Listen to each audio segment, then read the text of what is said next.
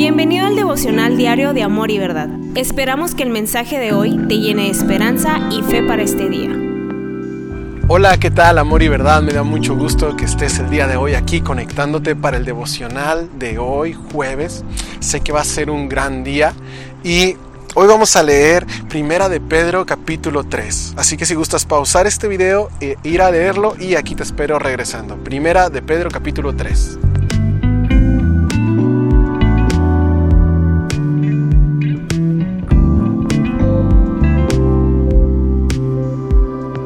Hemos estado aprendiendo sobre nuestra esperanza, que es una esperanza viva en Jesús.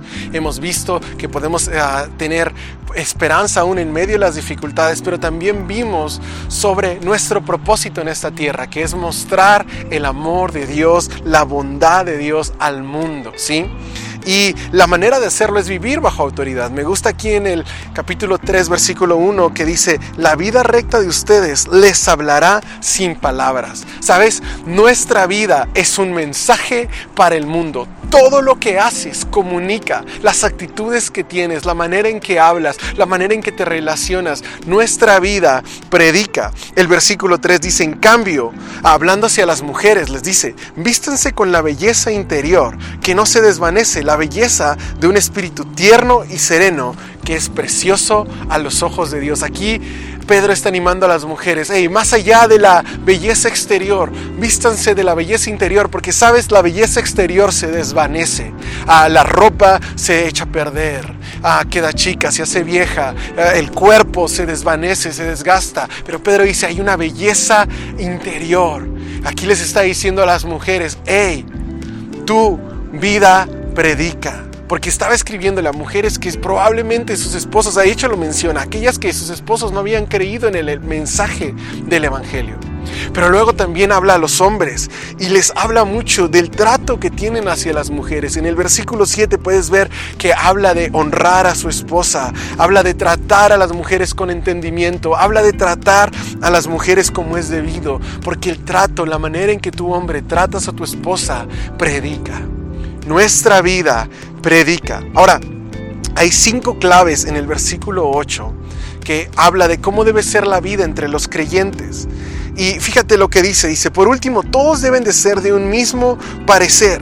Tengan compasión unos por otros, ámense como hermanos y hermanas, sean de buen corazón y mantengan una actitud humilde. Número uno es sean de un mismo parecer, tengan armonía. Sabes, como hijos de Dios tenemos que estar de acuerdo, no tenemos que estar en, discordia, en decir, ah, yo no quiero esto de ellos, ah, yo no quiero, y estar siempre buscando cosas que no nos gustan. Dice, vivan en armonía. Número dos dice, tengan compasión unos por otros. Y eso nos habla de responder a las necesidades de unos y de otros. Ver qué necesitan, ver cómo podemos ayudarles. Número tres dice, ámense como hermanos y hermanas. Y sabes, yo he podido ver en mi vida y en otros hermanos que podrán haber diferencias, podrán haber momentos tensos, pero nadie te ama como tu hermano. Siempre va a estar ahí al lado toda tu vida. Y, sabes, en la iglesia es igual. Puede haber diferencias, puede haber tensiones, puede haber cosas en las que tal vez no logramos ponernos de acuerdo. Pero somos una familia eterna. Debemos amarnos. Luego dice, sean de buen corazón. Y eso habla de ser sensibles, de tener buenas intenciones. Sabes, algo triste es que a veces en la iglesia estemos planeando mal contra otros. Aquí dice, sean de buen corazón planeen el bien. Y dice, sean, mantengan una actitud humilde. Porque sabes, la humildad habla de poder ser amigables, de poder hablarles a todos, de poder llorar con el que llora, reír con el que ríe, mantener una actitud humilde. Y sabes, en, el reino es así, en el reino amamos. En el reino, recuerda, nosotros somos linajes escogidos, real sacerdocio, nación santa, pueblo adquirido por Dios. Somos una nación diferente. Y como esta nación diferente, tenemos reglas diferentes. Y una es, no pagamos mal por mal. No pagamos mal por mal. Versículo 16 dice, si la gente habla en contra de ustedes, será avergonzada al ver la vida recta que llevan por pertenecer a Cristo. Cuando alguien habla mal de ti, Tú no vas a contestarle y pagar mal por mal y decir, ah, es que él me hizo esto, ahora a mí me toca hacerle esto. Y entonces entramos en un juego sin fin. Jesús mismo dijo, alguien te da un golpe, pones la otra mejilla. No pagamos mal por mal. Al contrario, nuestra vida recta les va a predicar, porque sabes, te lo digo de nuevo, nuestra vida predica. Y aún muchas veces, y lo vimos ayer, hay que sufrir por hacer lo correcto. Puede haber sufrimiento por hacer lo correcto. Puede ser que a veces sufras por tomar malas decisiones. Y eso es parte. Pero hay algo muy especial cuando sufres por hacer lo correcto, porque es lo mismo que le pasó a Jesús. El versículo 17 me gusta que dice, recuerden que es mejor sufrir por hacer el bien, si eso es lo que Dios quiere, que sufrir por hacer el mal. Entonces mira, Vivimos en un mundo caído, lo vimos al principio, estamos entre dos paraísos, no es el mundo ideal y va a haber sufrimiento. Pero si vamos a sufrir aquí, que sea por hacer lo correcto, que sea por llevar una vida que agrada a Dios, ¿sí? Porque a fin de cuentas es un sufrimiento temporal y eventualmente vamos a ver la victoria. Jesús lo vio así.